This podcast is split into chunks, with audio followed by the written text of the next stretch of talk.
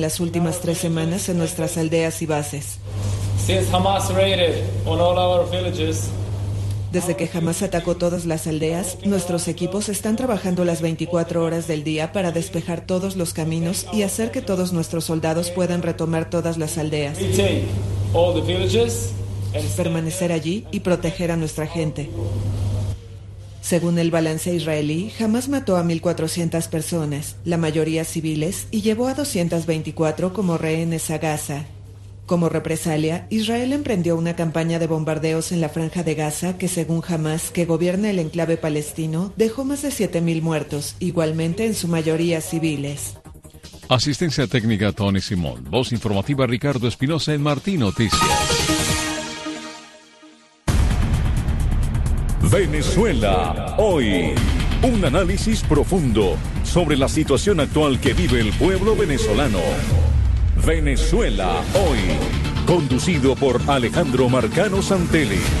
Hola, ¿qué tal amigos? Gracias por estar nuevamente con nosotros en este espacio de Martín Noticias, Venezuela hoy para analizar un poco la noticia eh, que desde el domingo 22 de octubre está recorriendo no solo a nivel nacional sino internacionalmente. María Corina Machado se ha convertido en la líder de la oposición eh, con el reconocimiento de otros factores opositores, con un hostigamiento del régimen que quiere desconocer este proceso electoral y bueno, vamos a analizar qué viene de ahora en adelante ya en su primer discurso habla del enfrentamiento con la dictadura en elecciones en 2024. Ella va a obedecer ese mandato que según ella recibió eh, después de esta votación y lo analizaremos con mis invitados. Rafael Pineiro, venezolano desde Miami, quien ocupa el cargo de vicealcalde de Doral, la ciudad donde supuestamente más venezolanos vivimos que nos hemos venido del exilio. está también con nosotros Esteban Hernández, analista político, y desde Caracas, Marta Tineo, de la ONG Justicia, Encuentro y Perdón. Marta, te dejo de última porque quiero empezar a analizar eh, lo que ha sido el proceso electoral. Aquí en la Florida vimos un gran movimiento, eh, Rafael Pineiro como la alcaldía de Doral, pues organizaron en el Miami Dade College eh, pues este movimiento. Vimos grandes cantidades de personas y quiero tu lectura. Quiero tu lectura no solo como autoridad aquí en el sur de la Florida, sino como venezolano. ¿Qué representa para ti este 22 de octubre y la escogencia de María Corina Machado como líder de la oposición?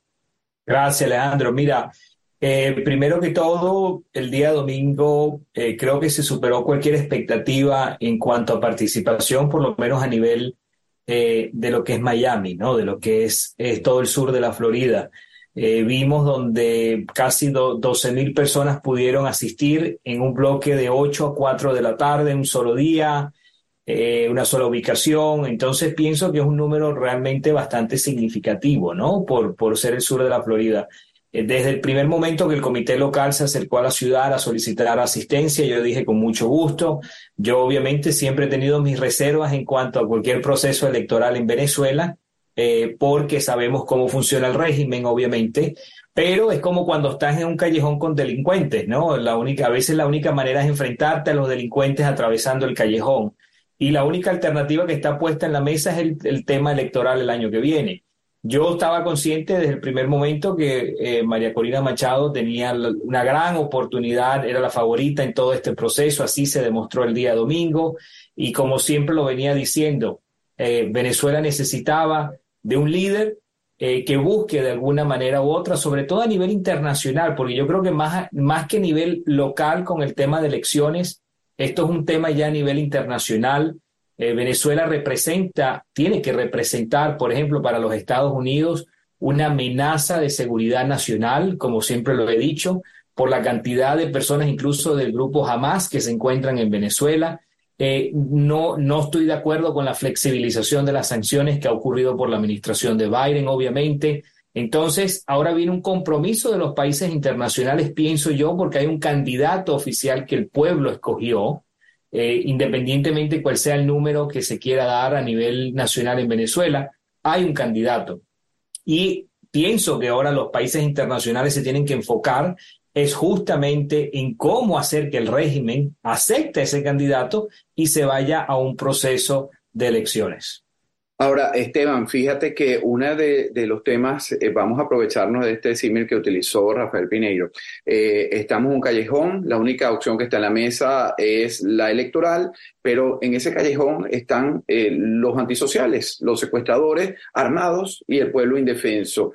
¿Cómo ves tú? Te repito la pregunta, esta elección y lo que viene. Bueno, usando ese mismo símil, uno no puede entrar a ese callejón desarmado, ¿no? Así de simple, porque si entras en ese callejón desarmado, bueno, vas a salir, eh, en el mejor de los casos, herido, ¿no?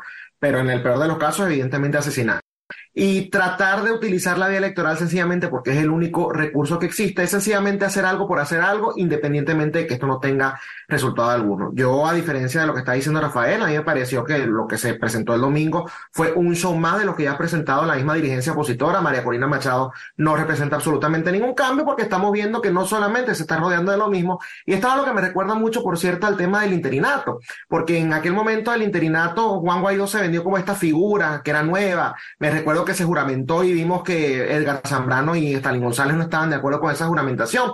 Y entonces hubo ciertas señales y cierta perspectiva, ¿no? En parte de la ciudadanía que decían, bueno, este señor va a ser distinto porque evidentemente no está, eh, digamos, con los de siempre. Sin embargo, vimos que eh, el entorno se volvió exactamente lo mismo de siempre y es lo que está haciendo en este momento María Corina Machado, que irónicamente, ¿no? Irónicamente, ella no necesitaba o no requería del G4 y de los partidos tradicionales para tener esta victoria, porque en teoría la gente la prefiere a ella, ¿no? La gente que, que decidió participar en este proceso por ser esta outsider, por ser esta persona que siempre se la ha enfrentado y que ha sido coherente, ¿no? Supuestamente en el discurso, pero hoy vemos que el discurso que adapta es el mismo discurso que durante años ha tenido Enrique Capriles, a quien ella ha acusado directamente de ser colaboracionista del régimen. ¿Cuál es ese discurso? Elecciones en tiranía, vamos a negociación, le dio un espaldarazo incluso antes de las elecciones a Gerardo Blight, está aceptando en sus filas a los corruptos del interinato, entre ellos a quien le dio un abrazo Frei Superlano, que fue el que le firmó la carta de buena conducta a Alex Saab, que se encuentra preso acá en los Estados Unidos,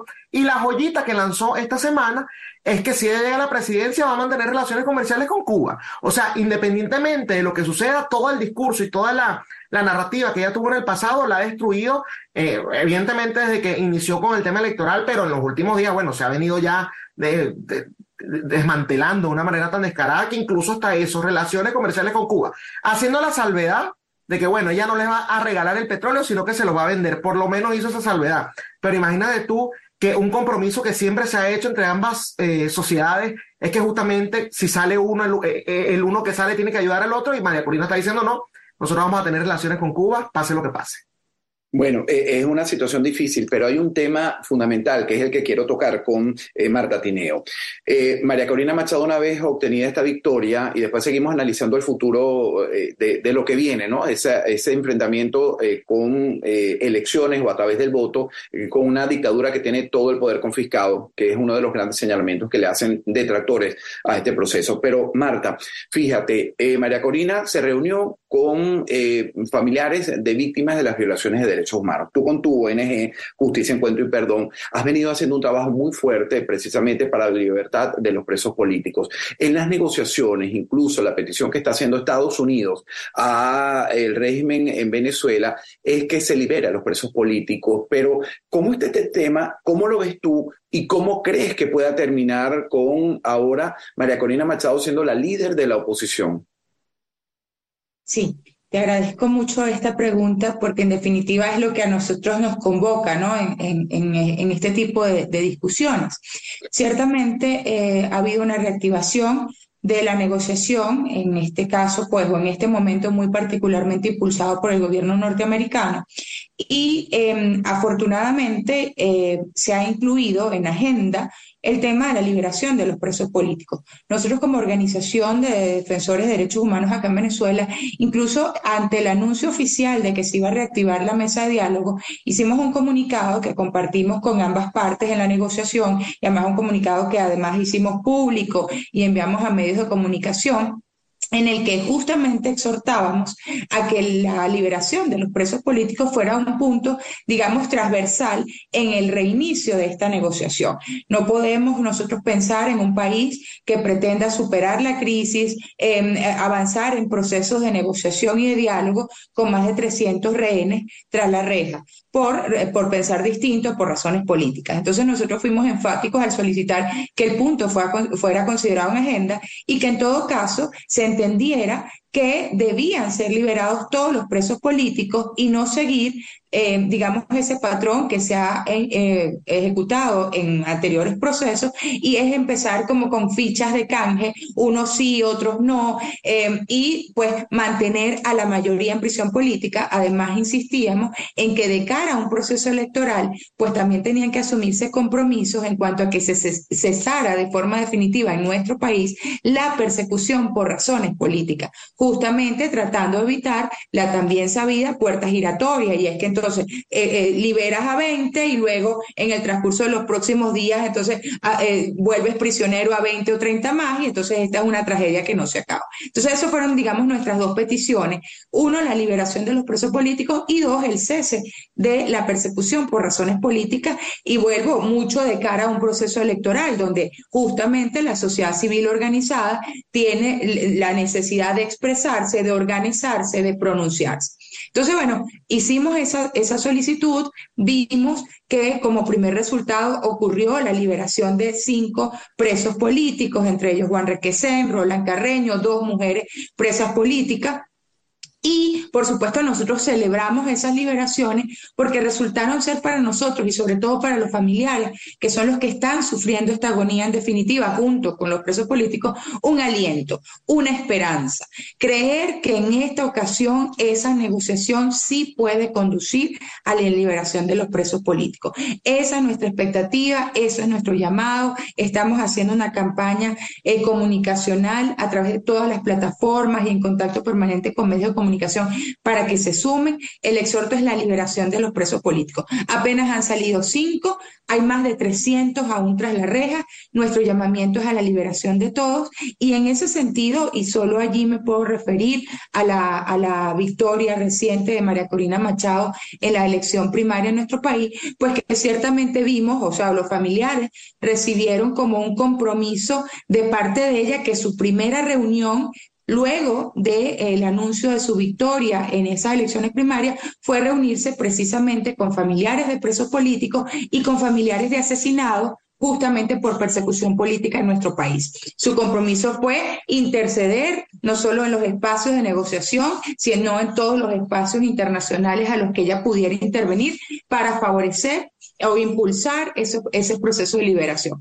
Más allá de eso, de nuevo, nuestra insistencia sigue siendo la misma. En un país que pretende avanzar a una resolución por vía democrática, por vía electoral, no pueden permanecer más de 300 venezolanos tras la reja justamente por prisión política. Bueno, eh, eso que está diciendo Marta, Rafael, es importante. Ya yo te he escuchado dos puntos eh, en tu análisis inicial en este espacio Venezuela hoy. Voy a identificar a, los invitados en este panel porque ese programa también se transmite en Radio Martí. Rafael Pineiro, venezolano, ocupa el cargo actualmente eh, de vicealcalde de la ciudad de Doral. Está Esteban Hernández, analista político, y a quien escuchaban es Marta Tineo de la ONG Justicia, Encuentro y Perdón. Lo que dice Marta es cierto, hay más de 300 presos políticos. Eh, el régimen, además, después de eh, la victoria de María Corina Machado, está haciendo lo que sabe hacer y lo que ha venido haciendo en estos 25 años. Amenazar, eh, perseguir, intentar invalidar lo que fue este proceso político y sabemos que la consecuencia de ello será en esa puerta giratoria, liberarán a otros más, pero permanecerán. No hay una contundencia para exigir de parte de los políticos opositores la libertad de los presos políticos, que en cualquier democracia no debe haber presos ni políticos ni de conciencia, aunque ellos, sabemos, lo desmerecen. ¿Tú crees, Rafael, que realmente, eh, y volviendo al, símil que pusiste al inicio, eh, podremos encontrar eh, enfrentándose a esta organización criminal de la que representan, como ya lo han descrito, el régimen de Nicolás Maduro, libertad de presos políticos, libertad empresarial, garantía, una justicia eh, justa, valga la redundancia. ¿Se conseguirá esto? después de unas elecciones en 2024? Mira, Alejandro, primero, y, es un gran análisis, y obviamente eh, Marta acierta en el tema. Obviamente, primero son presos que nunca tuvieron que haber estado presos, ¿no? Comenzando por allí. Eh, pienso yo, al igual que la mayoría y todos los que estamos incluso escuchando a Esteban también, o sea, pienso que el, el, el visualizar que el año que viene eh, se vaya un proceso electoral y el régimen deje el poder es difícil de visualizarlo, obviamente. Eh, yo voy más allá, o sea, yo siempre, y, lo, y, tú sabes que hemos compartido el escenario muchas veces, yo digo, bueno, dictadura no se acaba con votos. Eh, ¿Qué sucede? Yo pienso que es la misma postura que María Corina tiene en su mente también y el grupo alrededor de ella. O sea, eh, lo que se está experimentando, y espero que sea así, es que realmente esto va más allá de buscar un proceso electoral en el 2024, porque se sabe que entrar en un proceso electoral en el 2024 es darle otra vez al régimen esa, ese voto ¿no? de, de continuación. Entonces, eh, pienso que va más allá de eso porque, te repito, esto tiene que ser algo a nivel incluso internacional. El venezolano, en Venezuela no se va a resolver el problema. Sabemos que los militares no van a hacer nada. Eso ya está más que comprobado. Eh, internamente es difícil que haya una implosión del país, que el régimen vaya a salir. La única manera que yo visualizo para el 2024 y esto ha ayudado, este tema de sanciones, a que, bueno, se liberen personas que nunca tuvieron que estar presas, por ejemplo. Eh, sí, se aplaude, obviamente, pero esto va más allá de un tema internacional donde, te repito, si no hay una ayuda internacional, era importante tener a un líder, un vocero. La oposición siempre ha estado mal vista, son todos corruptos, nadie hace nada, lo que ocurrió con Juan Guaidó.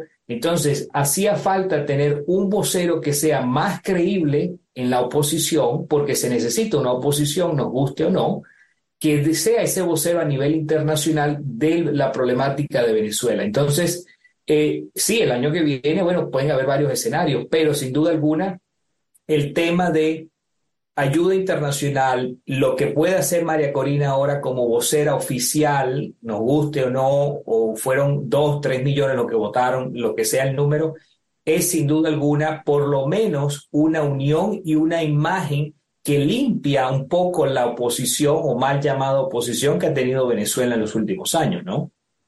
Ahora, pedir eso, Esteban Hernández, eh, eh, pues tener eh, unas elecciones 2024, pedirle al pueblo que siga confiando porque ese es el mandato y confiar en votos y el trabajo que se hizo, incluso hubo un gran momento político en 2019 que fue desaprovechado por este factor del G4, tú lo has explicado en muchas oportunidades, y ahora están conformando parte de esa oposición con María Corina Machado. Eh, pareciera que los resultados, como dice Rafael Pineiro, van a ser los mismos. Ahora, eh, ¿por qué utilizar al ciudadano que no va a implosionar, porque si implosiona va a las cárceles, y de eso vamos a volver a hablar con, con Marta Tineo, es decir, la posibilidad de protestar, de protestar porque no tienes comida o un buen salario, tienes que hacer grandes filas de gasolina. Entonces, se está utilizando, y es mi pregunta concreta, al ciudadano que está desesperado, que lo critica a uno constantemente cuando uno hace este tipo de análisis, porque ¿qué más hacemos? Nos quedamos de brazos cruzados. Entonces, estamos dándole oxígeno al régimen por mucho más tiempo. Oh, no, yo estoy, estoy convencidísimo de eso y creo que el término que lo he utilizado en varias oportunidades es que son traficantes de esperanza. Esta gente vive de eso, Alejandro, lamentablemente, y ellos requieren que la ciudadanía se movilice y que los lleven arriando a los intereses que ellos tengan. De esta manera es que ellos pueden, de una u otra manera, lo hicieron con Juan Guaidó, lo hizo Capriles en el 2013, lo hizo Ramos Alú en el 2015 cuando, cuando en el 2016, quiero decir, cuando ganó justamente la, la Asamblea de las Elecciones del 2015, ¿no?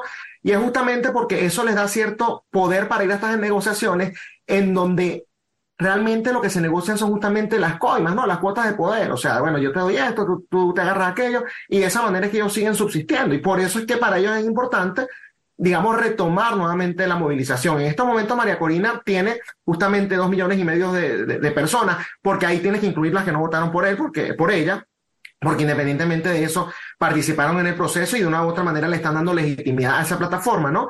Entonces, en este momento ya va a utilizar eso justamente como ficha de negociación, pero no va a ser para la liberación de Venezuela no va a ser en nada que beneficie y tú te das cuenta justamente por lo que está haciendo, está repitiendo exactamente el mismo libreto que ya hemos visto en el pasado. Respecto al tema de los presos políticos, bueno, primero aplaudo ¿no? a cualquier persona que eh, obliga a que esto sea lo que se discuta. Y realmente, si María Corina o si estos factores de oposición tuviesen intención de hacer algo distinto, pueden empezar por allí. No sentarse en ninguna mesa de negociación antes que no se hayan liberado todos los presos políticos, porque tú no puedes iniciar una negociación que supuestamente va en pro de la democracia cuando tienes a 300 personas, ¿no? Allí presas sencillamente porque, bueno, no están arrodilladas ante el régimen. Y realmente lo que vimos en ese documento, en ese primer documento que se firmó eh, de manos de Gerardo Blay y de Jorge Rodríguez, fueron dos supuestamente compromisos, ¿no?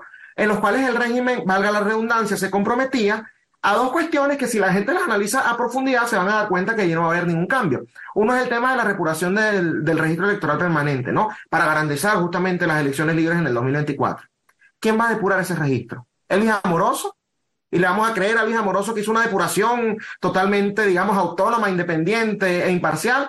Y el segundo punto que se, que se toca es el punto de la observación internacional, que si bien yo puedo entender que haya gente exigiendo esto y que puede ser algo bien intencionado, realmente se tiene capacidad de invitar a observadores internacionales para que observen, valga la redundancia, todos los centros de votación del país, porque yo te voy a decir qué es lo que hacen estos regímenes. Y, te lo puedo traspolar incluso a Cuba y a Corea del Norte en turismo, para ni siquiera hablar de, elecciones. Si tú vas a Cuba o a Corea del Norte como turista, hay ciertas zonas de las que tú no puedes salir, porque el régimen te va a mostrar lo que, tú, lo que ellos quieren que tú veas. ¿no? En el tema de las elecciones es exactamente lo mismo. Si aceptan la observación internacional, van a invitar a los 30, 40, 50 observadores a Caracas, los van a llevar a la sede central del CNE en Caracas, los van a pasear por tres o cuatro centros de votación que son los que el régimen quiere que vea, mientras que el fraude se está cometiendo en los centros de votación que están metidos en un barrio en donde nadie se atreve a, entrar por el tema de la seguridad porque está controlado por los colectivos. Eh, multiplica varios centros de votación así, bueno, por miles, y en esos centros de votación, bueno, votan también miles de personas. Ese es el fraude al que nos estamos enfrentando y lamentablemente lo que estamos viendo es que María Corina Machado está siguiendo el mismo libreto de Enrique Capriles, por lo que estoy convencido, sin miedo a equivocarme, que acá lo que estamos viendo es otra estafa más. Bueno, eh, es, preocupante la situación. Marta, fíjate, cuando hablamos de la, de la violación de derechos humanos en Venezuela, tú que estás allí, estás en el patio y te toca enfrentarte con los familiares y, el padecer, ¿no? No solo de la tragedia de tener un familiar preso, sino la condena también es para ellos, que tienen que llevarle comida, sortear una serie de obstáculos. Pero en Venezuela todo falla, desde la comida hasta el combustible, desde la electricidad hasta el agua potable. Si alguien llegara eh, y eh, perdóname que me atreva a preguntártelo, a salir a las calles a manifestar un grupito, mira, oye, no tenemos nada, quiero protestar, ¿cuál sería el futuro legal de esas personas? Es decir, ¿se sentirían libres de hacerlo o qué es lo que más te preocupa a ti de ese momento que pareciera que pudiera llegar a cualquier hora? A ver, eh, efectivamente, la situación socioeconómica en Venezuela sigue siendo muy, muy grave. Eh, las condiciones de vida cada vez más precarias. Eh, y efectivamente esto impacta de forma directa a los familiares de presos políticos. Recordemos, la mayoría de los presos políticos son hombres eran quienes eran la cabeza de familia y en tanto han quedado mujeres asumiendo, digamos, la responsabilidad económica, el cuidado de los hijos, pero además la carga de satisfacer todas las necesidades o proveer de todas sus necesidades a sus esposos, hermanos, hijos, presos políticos, porque en los centros de reclusión en los que se encuentran no tienen ni siquiera dotación de agua potable, alimentos, medicinas, ni nada de esto. Entonces, es una situación que en el caso de los familiares de los presos políticos se agudiza. Yo siempre digo, bueno, hablamos de más de 300 presos preso político y si lo multiplicamos por un núcleo familiar de cuatro personas, tendríamos que imaginar que son más de mil vidas detenidas las que se encuentran hoy en Venezuela eh, por razones de prisión política. Entonces, ¿cuál es la situación? Ciertamente aquí se sigue manifestando, Alejandro, todos los días el Observatorio Venezolano de Conflictividad Social sigue reportando manifestaciones a lo largo de todo el territorio nacional. Recientemente, pues ahorita, en este momento, muchos maestros, los sindicalistas, exigiendo reivindicaciones laborales, condiciones eh, dignas de trabajo. Lo que pasa es que no son masivos Y no son masivas justamente porque, bueno, estamos incomunicados, porque hay cada vez más, eh, digamos, indisposición de, de movilidad, porque el servicio público es caótico, por el tema del combustible. Entonces, bueno, se van creando focos, manifestaciones a lo largo y ancho del territorio nacional, no masivas, pero sí permanentes, sí recurrentes, sí constantes. Eso es importante decirlo. Eh, afortunadamente, y esto también hay que decirlo, yo creo que mucho como consecuencia de los informes de la Misión Internacional de Determinación de los Hechos para Venezuela, la investigación en curso ante la Fiscalía de la Corte Penal Internacional, la represión absolutamente violenta, fatal contra esas manifestaciones se ha controlado. Entonces, vemos manifestaciones que no están siendo reprimidas como lo fueron en el pasado, pero vuelvo a decir, muchos porque son pequeñas, no son masivas y son además invisibilizadas, porque además no hay medios de comunicación que las transmitan, que las reporten. Todo lo, lo sabemos a través de redes sociales. En un país con más del 80% de pobreza, ¿cuántos tienen además un teléfono inteligente, acceso a Internet? para mantenerse informados. O sea, todo esto al final incide. Pero sí hay manifestaciones, claramente que sí, no igualmente eh, reprimidas como en el pasado, pero de cara a un proceso electoral, claro que nos preocupa que pueda arreciar ese patrón de persecución y de represión. Muchísimas gracias. Con esa esperanza terminamos este espacio. Gracias Marta, Esteban y Rafael Pineiro y sobre todo ustedes que nos han escuchado y nos han visto aquí en Martín Noticias. Hasta una próxima oportunidad.